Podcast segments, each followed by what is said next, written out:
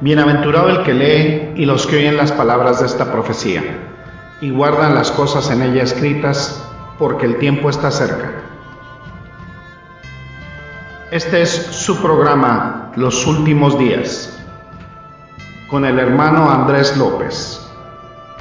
Un estudio del Apocalipsis versículo a versículo. Bienvenidos.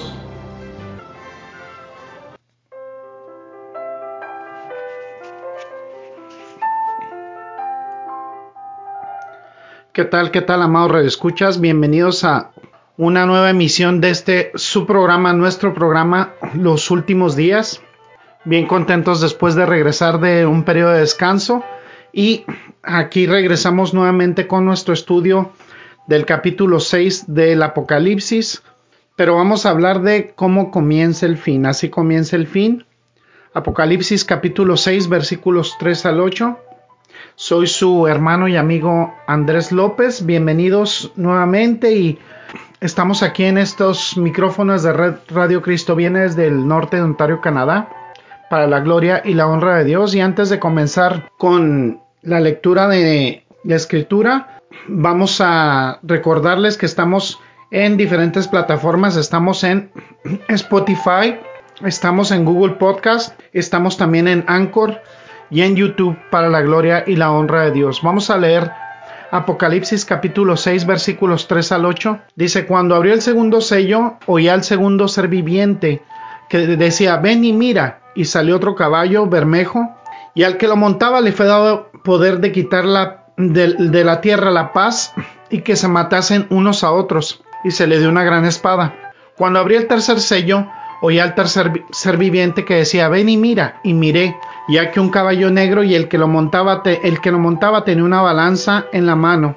y oí una voz de en medio de los cuatro seres vivientes que decía, dos libras de trigo por un denario, y seis libras de cebada por un denario, pero no dañes el aceite ni el vino, ni el vino. Cuando abrió el cuarto sello, oí la voz de, del cuarto ser viviente que decía, ven y mira, miré, y aquí un caballo amarillo, y el que lo montaba tenía por nombre muerte, y el Hades le seguía. Y le fue dada potestad sobre la cuarta parte de la tierra para matar con espada, con hambre, con mortandad, con las fieras de la tierra. Vamos a orar. Gracias te damos, bendito Señor, por este estudio que estamos a punto de iniciar. Gracias porque nos has dado la revelación de tu palabra a través de tu propia palabra, Señor, que nos has permitido eh, tener el Espíritu Santo para poder comprender, Señor, lo que tú nos dices en la Escritura, que se vienen tiempos muy duros para la humanidad, Señor, y que debemos estar siempre temiendo ese juicio que viene para la humanidad, pero también confiado, Señor, que estando en ti y estando en esta nuestra salvación con temor y temblor, sabemos, Señor, que tú nos has reservado el quitarnos, Señor, el, extraernos de estas pruebas tan duras que vienen para la humanidad. Te damos por eso, por nuestra salvación y por tantas cosas, la gloria y la honra. En el precioso nombre de Cristo Jesús, oramos. Amén. Pues bueno, el capítulo 6 del Apocalipsis, pues tiene un carácter muy importante. Nos habla del incluso profundo e impactante fin de los últimos días podemos estar seguros que en este estudio haremos un viaje de regreso al futuro mientras miramos al antiguo libro del Apocalipsis. Esperamos el desarrollo de la ira de Dios que vendrá en el futuro. Y vimos el comienzo del, eh, de este capítulo 6 con otro estudio y decíamos que la música de alabanza que ocupó los capítulos 4 y 5 se ha terminado. Los movimientos de juicio que empiezan en el trono se remontan al capítulo 4, al versículo 5, donde se ven relámpagos, sonidos, truenos.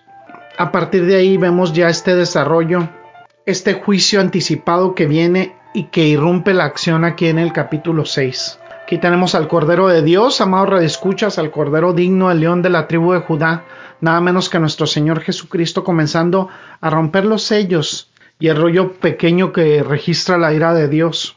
Cuando Cristo recupera el universo, que es suyo de manos del usurpador que ha sido Satanás. Podemos ver que puede deshacerse de sus secuaces de los demonios. Y ahora vemos las visiones en este capítulo 6 que llevan el comienzo del final. Así comienza el final, como hemos señalado, aquí empieza el episodio de la ira de Dios. Tenemos la, la convicción de que la iglesia va a ser arrebatada antes que esto suceda. La iglesia está en el cielo representada por los 24 ancianos que están alabando a Dios y glorificándole, glorificando al Cordero, mientras el Cordero sube al escenario de la historia para promulgar estos juicios sobre la humanidad. Y así la iglesia es arrebatada para estar con el Señor. Y ahí están en la gloria, en la gloria con el Señor a medida que comienza este periodo de tiempo, este periodo de siete años conocido como la gran tribulación, los siete sellos, las siete trompetas y las siete copas representadas todas ellas emblemas del juicio final. El mundo del hombre enfrenta una muerte inevitable. El pecado está cobrando un precio temible que finalmente terminará en el juicio de Dios. Cada dimensión de nuestra cultura, cada dimensión de la sociedad está escalando en mayores niveles de perversión, está yendo en un declive moral peor, está siendo devastado por la depravación, cada vez más entregada a la lujuria, al orgullo, a la autocomplacencia, a la inmoralidad, al rechazo de Dios y de Cristo. Todo esto encaminado a la verdad que establecen las escrituras, el hombre es sentenciado. Todo el mundo está sentenciado a la ira divina, el mundo y el mundo que acoge este hombre, que, que el hombre natural abraza, está siendo sentenciado a la ira divina. El hombre beberá la copa de la ira de Dios al máximo. Y como dijo un escritor hace algunos años, el polvo de la muerte está sobre nosotros Hemos tenido nuestro pequeño momento bajo el sol y lo hemos estropeado. La fatalidad está muy cerca. Puede que estemos muy cerca de las frenéticas payasadas finales de un moribundo. Y así Jeremías el profeta recuerda este periodo venidero. Y vamos a ver lo que dice precisamente el profeta Jeremías en el capítulo 30, versículo 7. Dice Jeremías 37, Ah, cuán grande es aquel día tanto que no hay otro semejante a él, tiempo de angustia para Jacob, pero de ella será librado. Aquí lo vemos, amados radioescuchas. Los judíos van a enfrentar la inevitabilidad de la ira de Dios, aquellos que han rechazado su Mesías. Isaías, por otro lado, también miró la, la ira final y la vio no tanto desde la perspectiva de los judíos, pero vamos a ver lo que dice Jeremías aquí, eh, perdón, Isaías capítulo 34 versículo 1 dice, la ira de Jehová contra las naciones, dice, acercaos naciones, juntaos para oír y vosotros pueblos escuchad, oiga la tierra y cuanto hay en ella, el mundo y todo lo que produce.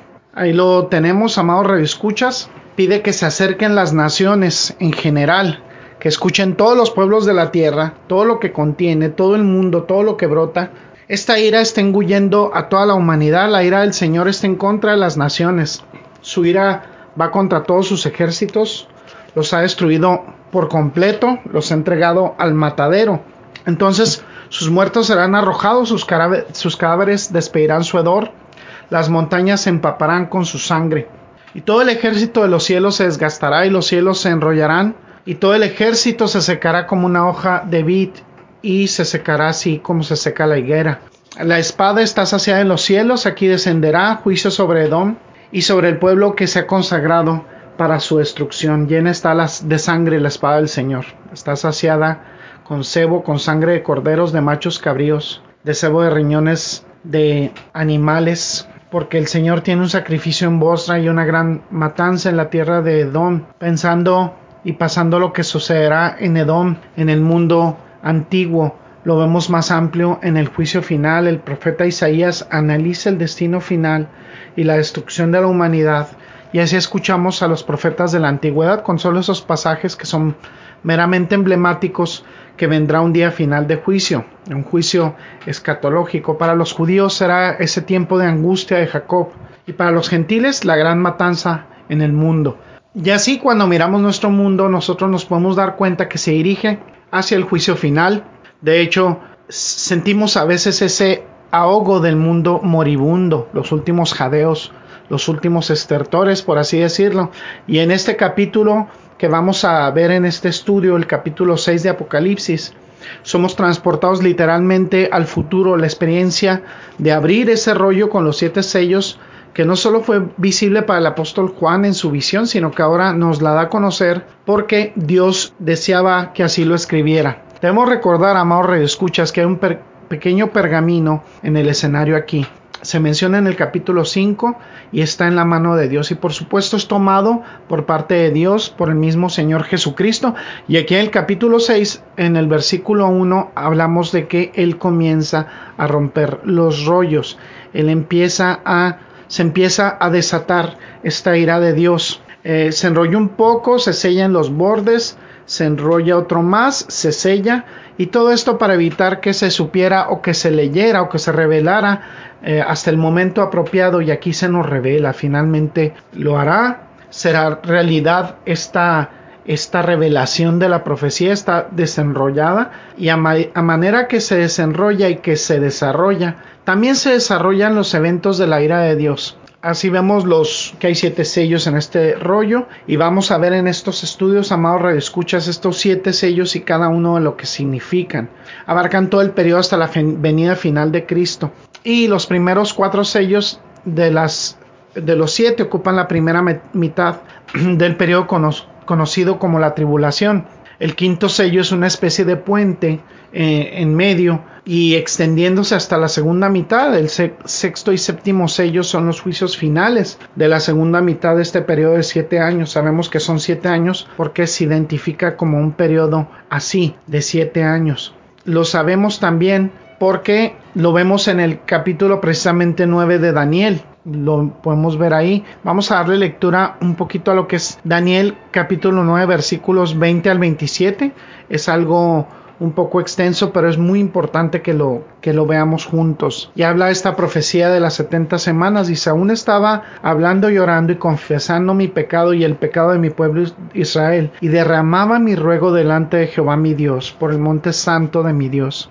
Aún estaba hablando en oración cuando el varón Gabriel, a quien había visto en la visión al principio, volando con presteza, vino a mí como a la hora del sacrificio de la tarde y me hizo entender y habló conmigo diciendo, Daniel, ahora he salido para darte sabiduría y entendimiento. Al principio de tus ruegos fue dada la orden y yo he venido para enseñártela, porque tú eres muy amado, entiende pues la orden y entiende la visión. Setenta semanas están determinadas sobre tu pueblo y sobre tu santa ciudad para terminar la prevaricación y poner fin al pecado y expiar la iniquidad, para traer justicia perdurable y sellar la visión y la profecía y ungir al santo de los santos. Sabe pues y entiende que desde la salida del orden para restaurar y edificar a Jerusalén hasta el Mesías príncipe habrá siete semanas y setenta y dos semanas se volverá a edificar la plaza y el muro en tiempos angustiosos. Y después de las sesenta y dos semanas se quitará la vida al Mesías, mas no por sí.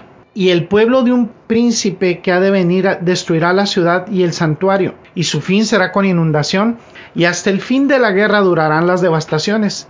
Y por otra semana confirmará el pacto con muchos a la mitad de la semana hará cesar el sacrificio y la ofrenda. Después, con la muchedumbre de las abominaciones, vendrá el desolador, hasta que venga la consumación y lo que está determinado se derrame sobre el desolador. Aquí lo vemos, amado Radio Escuchas. También se identifica la mitad como 42 meses, 3 años y medio y 1260 días en el libro del Apocalipsis. También en Daniel se usan esos mismos números. Ahora los primeros cuatro sellos representan jinetes. De ahí es donde vemos este común término muy acuñado por la cultura en general de los cuatro jinetes del Apocalipsis.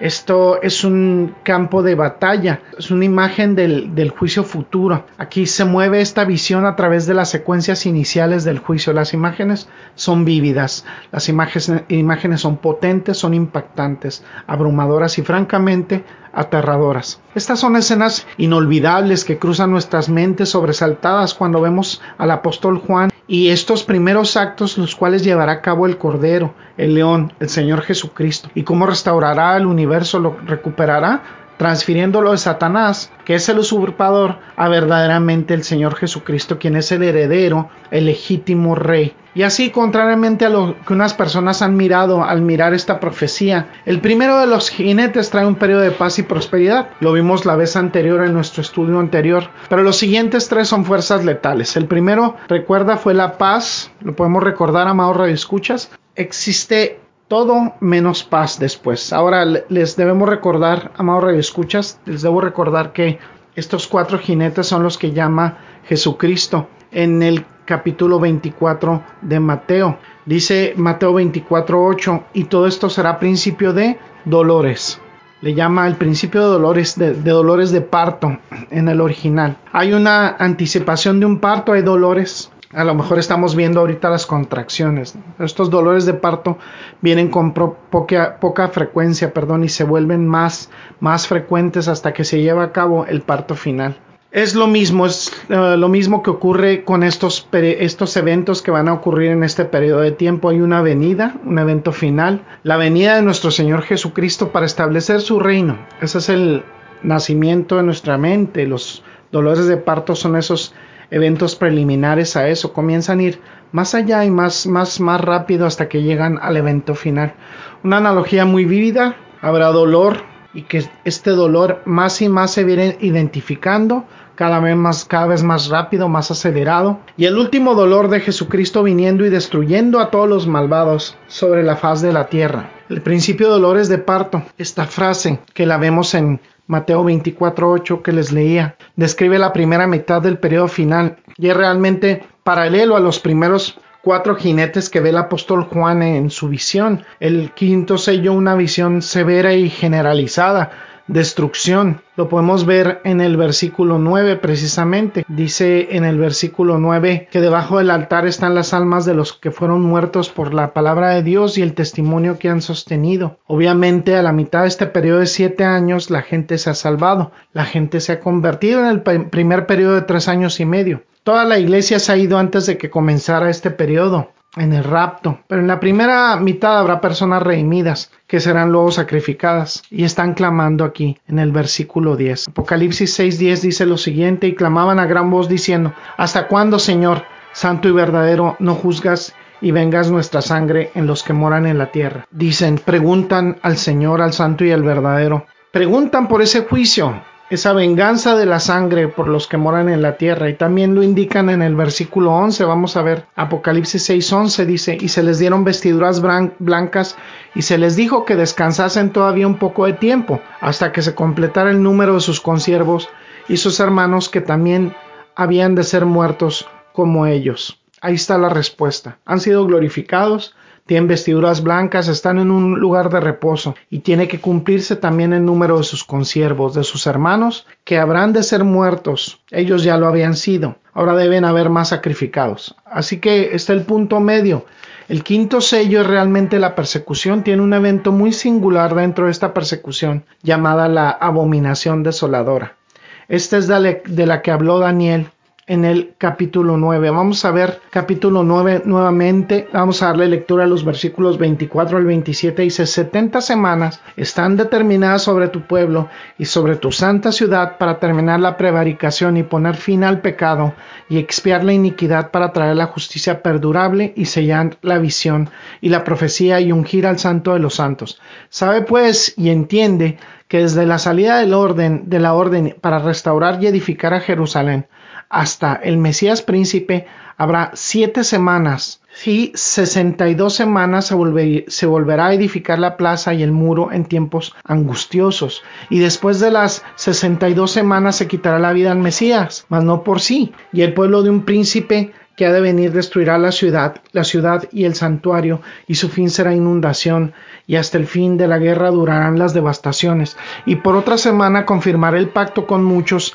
a la mitad de la semana hará cesar el sacrificio y la ofrenda, después con la muchedumbre de las abominaciones vendrá el desolador, hasta que venga la consumación, y lo que está determinado se derrame sobre el desolador. Ahí lo vemos nuevamente. Ahí es cuando el anticristo profana el templo de Jerusalén, comienza la persecución de los cristianos, la persecución de los judíos y se erige como Dios luego de esta persecución mundial. Después de eso, bueno, está la segunda mitad a la que Jesús llamó en Mateo 24 la gran tribulación. Y ese es el nombre de la segunda mitad. La primera mitad del comienzo de dolores de parto, la segunda mitad la gran tribulación y en esta segunda mitad la persecución continúa. Luego viene el sexto sello y luego el último, la venida del Señor Jesucristo y la matanza de los impíos. La abominación entonces está declarada por el anticristo en Jerusalén, según Daniel 9:27. Dice, y por otra semana confirmará el pacto con muchos, a la mitad de la semana hará cesar el sacrificio y la ofrenda, después con la muchedumbre de las abominaciones vendrá el desolador, hasta que venga la consumación y lo que está determinado se derrame sobre el desolador. Lo vemos ahí en el versículo 27 es el interruptor. Se desencadena la gran tribulación, es el interruptor que arroja la humanidad a la gran tribulación. Los últimos tres años y medio, 42 meses, 1260 días antes de la venida de Cristo, los últimos dos sellos, las últimas trompetas, los últimos juicios. Entonces, los eventos descritos en el rollo, cuando se desarrollen por completo, abarcarán siete años completos de la ira de Dios. Y la última parte, podremos llamarle el día del Señor, la furia final cuando el mismo Dios viene en la forma de Jesucristo y promulga su propio juicio. Pero este día final, o ese día final, el Señor está, eh, que está precedido por juicios divinos, estamos viendo desarrollarse los primeros cinco sellos. Ahora, a medida que se abre cada sello, la secuencia del juicio se desarrolla vívidamente. Podemos recordar, amados escuchas en el primer sello, en los versículos 1 y 2, oyó a uno de los cuatro seres vivientes. Podemos recordar a los cuatro querubines que rodeaban el trono de Dios. Lo discutimos anteriormente en nuestro estudio. Uno de los, cada uno de los cuatro seres vivos tiene un papel importante que desempeñar. El primero dice con una voz como la de trueno, lo cual por supuesto encaja con la idea de juicio. Dice, ven y está llamando a un jinete. En el versículo 2 viene un caballo blanco y hay un hombre sentado sobre él, tiene un arco y se le da una corona y viene a conquistar conquista. Entonces, eso lo señalamos la vez anterior con gran detalle. Simboliza la engañosa paz mundial que podemos incluso atestiguar en nuestra generación de, de, corta duración. Pero bueno, esa paz mundial que va a traer en los primeros tres años y medio el anticristo y el jinete y el caballo no son un individuo en particular, sino una fuerza. La fuerza de la paz contará con muchos falsos libertadores, muchos falsos mesías dirigidos por el, eh, el falso mesías eh, jefe de ellos, que es el anticristo, el último falso Cristo, la herramienta suprema de Satanás. Entonces, y es una herramienta humana también. Ahora serán orquestados por falsos cristos y falsos mesías y lo dice Jesucristo en el capítulo 24 de Mateo. Dice, vendrán muchos de ellos y seguirán viniendo durante todo este periodo, pero inicialmente vienen y ofrecen la paz mundial. El anticristo es eh, ciertamente un jugador clave. La prosperidad se instala en todo el mundo. Cada caballo blanco representa eso.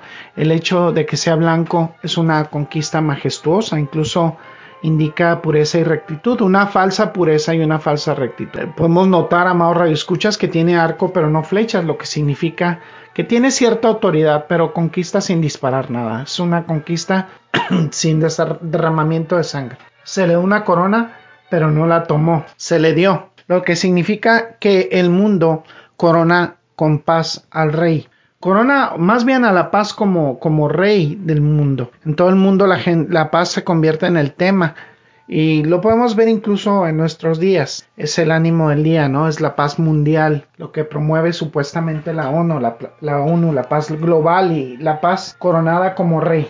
La paz será conquistadora y vendrá a conquistar aún más. Una serie de triunfos que conducen a una era dorada de prosperidad, con la promesa de que vendrá más prosperidad y más paz. Todo esto sabemos, por supuesto, que es engañoso, es una falsa seguridad, porque lo vemos precisamente en Mateo 24, versículos 4 y 5, dice, Respondiendo Jesús les dijo, mirad que nadie os engañe, porque vendrán muchos en mi nombre diciendo, yo soy el Cristo y a muchos engañarán. Ahí lo vemos, amados radioescuchas. Entonces dicen paz, paz. Jesús dijo, no se dejen engañar, es una paz engañosa que no dura mucho. ¿Por qué? Porque los profetas siempre han dicho que no hay paz para los malvados. Los falsos maestros dicen paz, pero no hay paz. Entonces nos lleva a un segundo sello siguiendo la paz.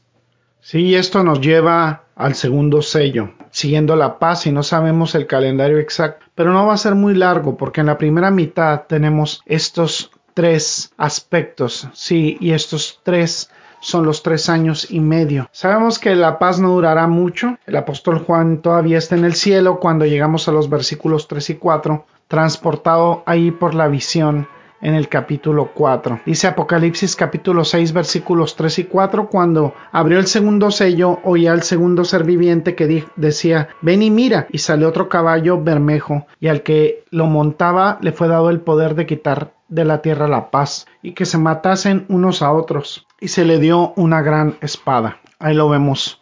Abrió el segundo sello, oyó al segundo ser viviente que le decía, que viera ese caballo de color bermejo y al que lo montaba se le concedía quitar la paz de la tierra. Que dicho sea de paso es otra razón por la que sabemos que el primer jinete es la paz porque el segundo toma la paz y hace que los hombres se maten unos a otros y se le dio una gran espada. El segundo jinete no trae la paz, el segundo jinete es la guerra lo sabemos, aquí está señalado que es el segundo jinete que representa la guerra. No deberíamos eh, estar sorprendidos por eso, porque Mateo 24 Jesucristo dijo que la gente seguía el engaño de la paz. Posteriormente veamos lo que dice precisamente en Mateo 27, 24, 7, perdón, dice, porque se levantará nación contra nación y reino contra reino, y habrá pestes y hambres y terremotos en diferentes lugares. Se levanta nación contra nación, reino contra reino, y este es el siguiente flujo en la secuencia de precursores del último día del Señor. Aquí la cosa se pone fea. Aquí la historia se pone fea y así se mantiene hasta que Jesucristo establece su reino. Aquí vemos los detalles en el versículo 3, cómo abre el segundo sello, cómo al abrir este segundo sello indica que él, con E mayúscula, que él está hablando del cordero, del león de la tribu de, Judá, del heredero legítimo. Él abre el segundo sello, se despliega una sección en el rollo diferente que describe los eventos que están ocurriendo en la segunda fase del desarrollo del juicio de Dios. O inmediatamente al segundo ser viviente.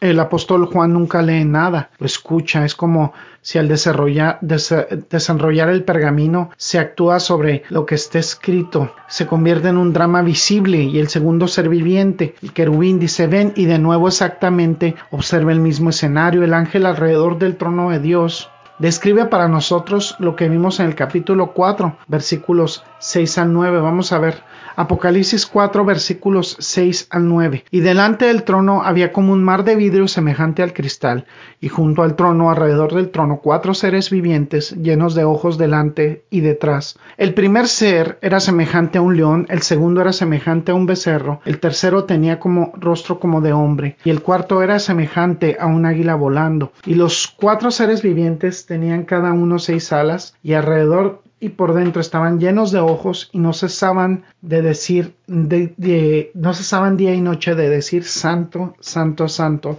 es el Señor Todopoderoso, el que era, el que es y el que ha de venir. Y siempre que aquellos seres vivientes dan gloria y honra y acción de gracias al que está sentado en el trono y vive, al que vive por los siglos de los siglos. Ahí lo vemos, cada uno de los cuatro vivientes, cuatro, cuatro seres vivientes que convoca al próximo jinete cuando el Señor soberano rompe el sello y se desarrolla el juicio. Aquí hay una respuesta inmediata del jinete en el versículo 4 y salió otro caballo, un caballo bermejo. Sí sería un estudio interesante, podemos ver la palabra caballo y a lo mejor igual en algún momento hacemos un estudio sobre esa palabra en el Antiguo Testamento. Está en Job 39, en Proverbios 21, en Salmo 76, en Jeremías 6, en Isaías 43. En Zacarías, en los capítulos 9 y 10, los caballos están asociados con el triunfo, con la majestad, con el poder, con la fuerza. Incluso aquí los encontramos más adelante en el libro de Apocalipsis, caballos bastante inusuales. El capítulo 19 y el versículo 11, aquí viene el Señor en su segunda venida sobre un caballo blanco.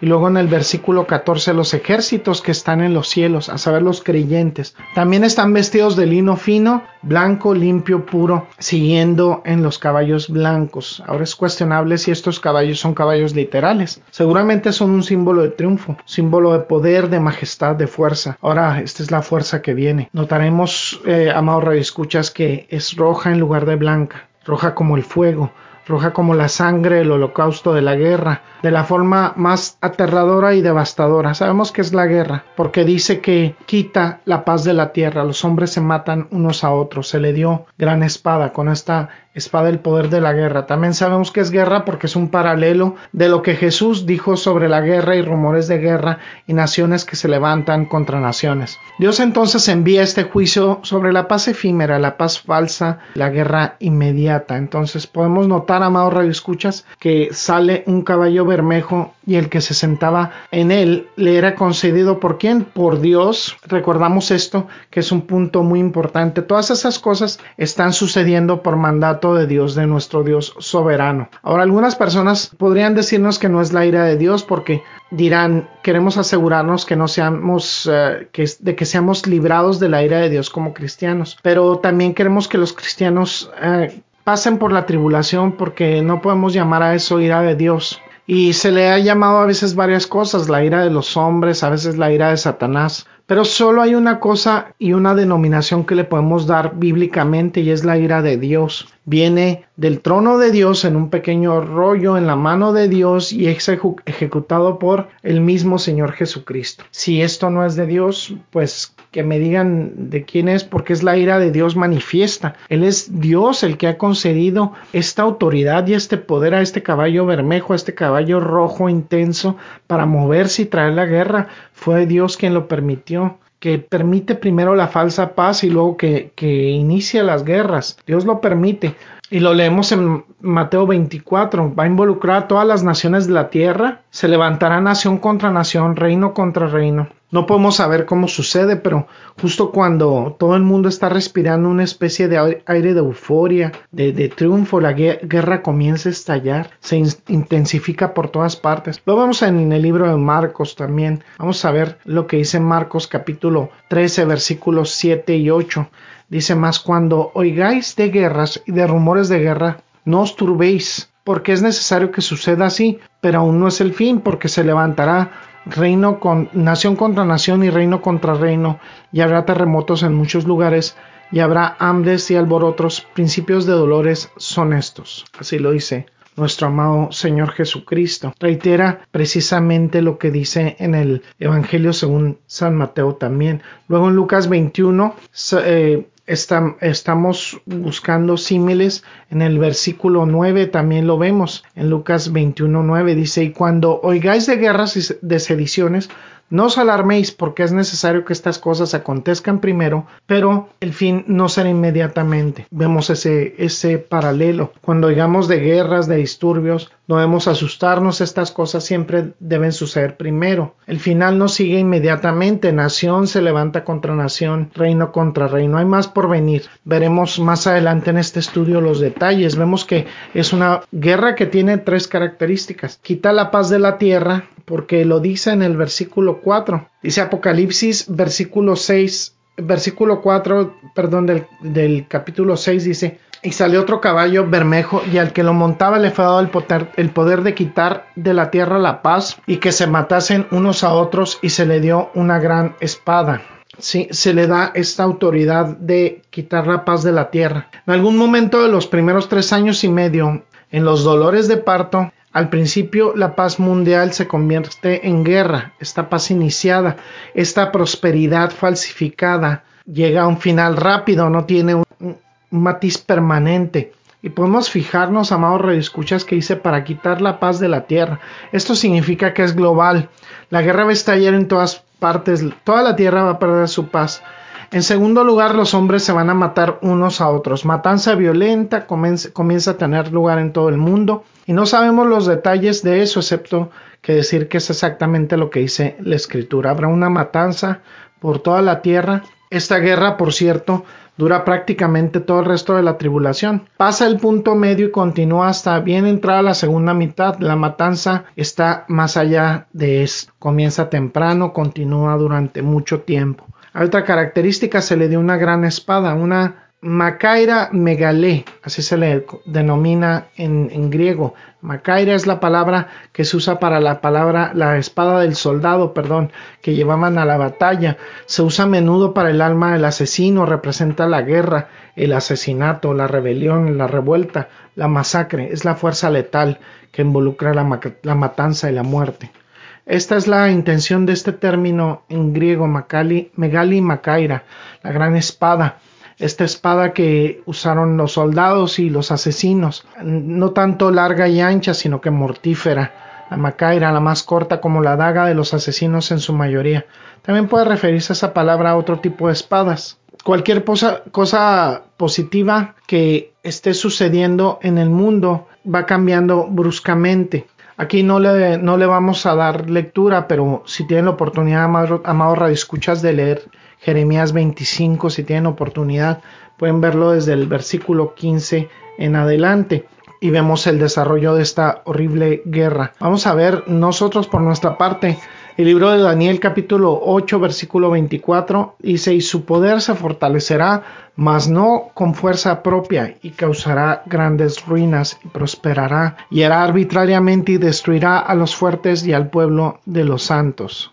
Ahí vemos que el anticristo será un actor clave en esto, ya que fue un actor clave para la supuesta paz global y no sabemos exactamente cuál será su papel en ese momento, pero sabemos que está que va a involucrarse en ello. Lo vemos en Daniel 8:24 respecto al anticristo que dice que destruirá esto en un grado extraordinario. En la reina Valera dice que su poder se, fortalecerá, mas no con fuerza propia, que dice que causará grandes ruinas, dice en la reina Valera. Entonces, él destruirá a los valientes, al pueblo santo. Y lo recordamos, él fue quien orquestó un tratado de paz con Israel, según Daniel, hizo un pacto con ellos, probablemente será instrumento de esta paz mundial. Pero cuando la guerra comience a estallar por todas partes, para contener su poder y mantener su autoridad, va a tener que recurrir a la guerra, va a matar a muchos, incluso a judíos, a cristianos. Puede que no inicie las guerras, pero simplemente está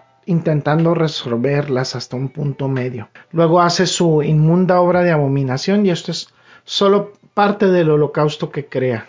Entonces vamos a ver un poquito lo que dice Daniel capítulo 11 versículo 36. Daniel 11 36 dice, y el rey hará su voluntad y se ensoberbecerá y se engrandecerá sobre todo Dios y contra el Dios de los dioses hablará maravillas y prosperará hasta que sea consumada la ira, porque lo determinado se cumplirá. Aquí lo vemos, amado Radio Escuchas, prosperará hasta que la ira se acabe. Él llegará a ser un rey obstinado, va a hacer lo que le plazca y vemos el escenario de este, del anticristo.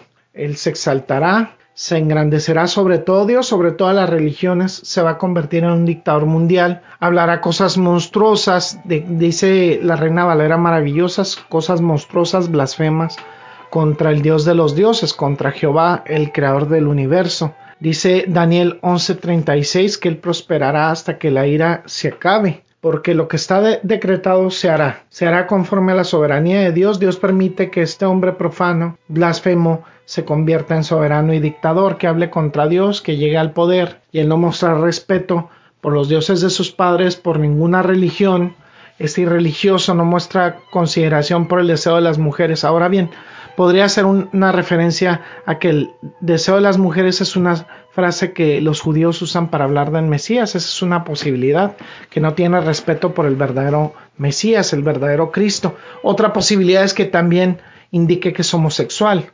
No es algo inimaginable en nuestro mundo. Él no mostrará respeto por ningún otro Dios. Se engrandecerá sobre todos. Eh, honrará al Dios de las fortalezas. Ese es el Dios de poder. Un Dios a quien sus padres no conocieron. Lo honrará con oro, plata y piedras preciosas y tesoros. Será extraordinariamente rico para financiar sus guerras, amados radioescuchas, una riqueza extraordinaria. Él tomará acción contra la más fuerte de las fortalezas con la ayuda de un Dios extranjero. Él dará honor a los que le reconocen y les hará gobernar sobre muchos y repartirá la tierra por precio. Tiene enemigos, usa aliados, comienza a pelear aquí y allá, gana aliados para las guerras y todo esto podemos verlo en un esfuerzo de guerra masivo. Todo el mundo rodea a Israel. Inicialmente se supone que debe proteger a Israel y, aparentemente protege a Israel cuando todo esto comienza. Hacen un pacto con él. Los protege mientras esta guerra mundial se desarrolla y se intensifica y está tratando de posicionarse como el dictador mundial, la gran potencia y continúa la matanza. Él continúa protegiendo Israel hasta el punto medio y luego lo que hace es que profana el templo, comienza a moverse para masacrar a Israel. Sin duda el anticristo al principio viene en paz, probablemente resuelve algunos problemas en el Medio Oriente, algunos problemas que incluso en la actualidad podemos ver como prácticamente imposibles de, de resolver, incluso problemas globales en todo el mundo. Se convierte en el protector de Israel, con quien hace un pacto, encabeza el imperio romano revivido después de esa confederación europea o la Unión Europea. El imperio romano revive habiendo ocupado toda Europa. Viene como un líder, un gran líder de Europa. Israel está bajo su paraguas protector y bajo el paraguas protector de la Unión Europea. Así el anticristo gobernará el mundo. Entonces, después de todos sus levantamientos, será sofocado y aplastado. Luego, en Daniel capítulo 11, versículo 40 dice, pero al cabo del tiempo el rey del sur contendrá con él, y el rey del norte se levantará contra él como una tempestad, con carros y gente de a caballo y muchas naves, y entrará por las tierras e inundará y pasará. Aquí lo podemos ver, amados radioescuchas. Es probable que esto suceda en la segunda mitad para que tengamos una perspectiva, un rango completo de la guerra. Hacia el final de la segunda mitad, en el tiempo del fin, probablemente la gran tribulación, la última mitad de los siete años, el rey del, del sur chocará contra él. No sabemos quién es el rey del sur, pero si lo vemos en el ámbito geográfico, estamos hablando de Egipto. No sería muy difícil eh, creer que Egipto vendría con el anticristo. No sería demasiado difícil creer que Egipto vendría contra él. Y pues se estableció en su trono, ¿en donde? En Israel, en Jerusalén. Y ahí es donde se erigió como Dios para ser adorado por todo el mundo. Es un lugar estratégico y es el cruce de todo el mundo hacia Europa y África. Aquí vamos a dejar por este momento este estudio, amados radioescuchas, que sin duda es un estudio muy, muy interesante. Hasta aquí lo vamos a dejar por este momento. Ahora te hablo a ti que estás escuchando este programa de radio o este podcast y que no has recibido a Jesucristo como tu único y suficiente Señor y Salvador. El hombre se ha separado de Dios, ha decidido desobedecer a Dios. Todos hemos desobedecido los diez mandamientos. Los diez mandamientos son mandatos que da el Señor, que da Dios, para que le, obedezcamos, para que vivamos vidas santas, porque Dios es santo, tres veces santo. Quien peca siquiera una vez en su vida merece la separación de Dios y la separación de Dios está en el infierno. Es soportar una eternidad en donde existe el lloro y el crujir de dientes, un castigo inimaginable a quienes desobedecen a Dios, porque Dios es santo y es soberano, y Él ha decidido por su santa voluntad que quien le desobedezca perezca en el infierno. Sin embargo, Dios ha dado un plan de salvación y este plan de salvación es la salvación por gracia por medio de la fe. Somos eh, salvos por medio de un sistema de fe que nos es dado por el Espíritu Santo. Dios es por naturaleza salvador. Por la bondad de Dios somos perdonados mediante la fe en Jesucristo. Y Dios es tan misericordioso que nos ofrece un plan basado, un plan de salvación basado en el haber enviado a su Hijo Jesucristo a, a morir y ser resucitado el tercer día para que por medio de la fe y por medio de la confianza que tengamos, que depositemos en Jesucristo, podamos ser salvos, no, en nuestra habilidad de ser perfectos. La gracia de Dios es que Él revela lo que debemos saber para ser salvos. Dios provee la gracia. Nosotros en realidad no contribuimos en nada a la salvación, porque esto quitaría la gloria de Dios. La gloria a Dios es el haber enviado a su Hijo Jesucristo para salvarnos de nuestros pecados una sola vez. ¿Cómo podemos ser parte de la familia de Dios y cómo podemos recibir esta salvación? Donde estás, amado Radio Escucha, puedes orar al Señor arrepintiéndote, pidiéndole al Señor que perdone tus pecados, comprometiéndote a vivir una vida alejada del pecado, una vida transformada a 180 grados, decidir seguir a Dios, decidir seguir a Cristo y obedecerle y entregar tu vida a Él. Debes considerar los costos antes de tomar esta decisión porque significa alejarte del pecado y vivir una vida en santidad. Leer tu Biblia, bautizarte en el nombre del Padre, del Hijo y del Espíritu Santo, congregarte en una congregación de sana doctrina donde se analice la palabra de Dios. Cuando tú realizas todo esto, Dios te dará la salvación. Entonces es un, primeramente tienes que reconocer que eres pecador, que has transgredido sus mandamientos y Él te dará su Santo Espíritu y te permitirá obtener la salvación. Este es el plan de salvación. Nosotros enfrentamos dos caminos únicamente después de morir, el cielo o el infierno. Si tú recibes a Jesucristo como tu único y suficiente Señor y Salvador y entregas tu vida, tu vida en santidad, el Señor te dará salvación. Vamos a orar para despedir esta emisión. Gracias bendito Padre Celestial porque nos has dado esta palabra maravillosa tuya, Señor que nos has permitido ver lo que se avecina al final de los tiempos para la humanidad. Esperemos, Señor, que estas advertencias ahonden en el corazón de algunos hermanos en Cristo que andan en desobediencia, de algunas personas que no te han, no han recibido a tu Hijo Jesucristo como su único y suficiente Señor y Salvador. Padre, por favor, opera en esos corazones porque sabemos que tú no te desagradas, no te desagrada, Señor, que la gente te pida perdón, que se arrepienta que eres Dios de toda misericordia, Padre, que eres Salvador por naturaleza. Te exaltamos, Señor, bendecimos tu santo nombre. Gloria sea ti, Padre Celestial. En Cristo Jesús oramos. Amén y amén. Bueno, este ha sido un programa más de los últimos días. Los esperamos para nuestra siguiente emisión. Le recordamos antes de terminar que estamos en diferentes plataformas, que estamos en Anchor, en Spotify, en Google Podcast y en YouTube para la gloria y la honra, la honra de Dios. Gracias, este ha sido su amigo y hermano Andrés López y los esperamos para el siguiente episodio si Dios nos lo permite, si Dios nos concede vida. Bendiciones, paz de Cristo y hasta la próxima. Gracias por contar con el placer de su sintonía.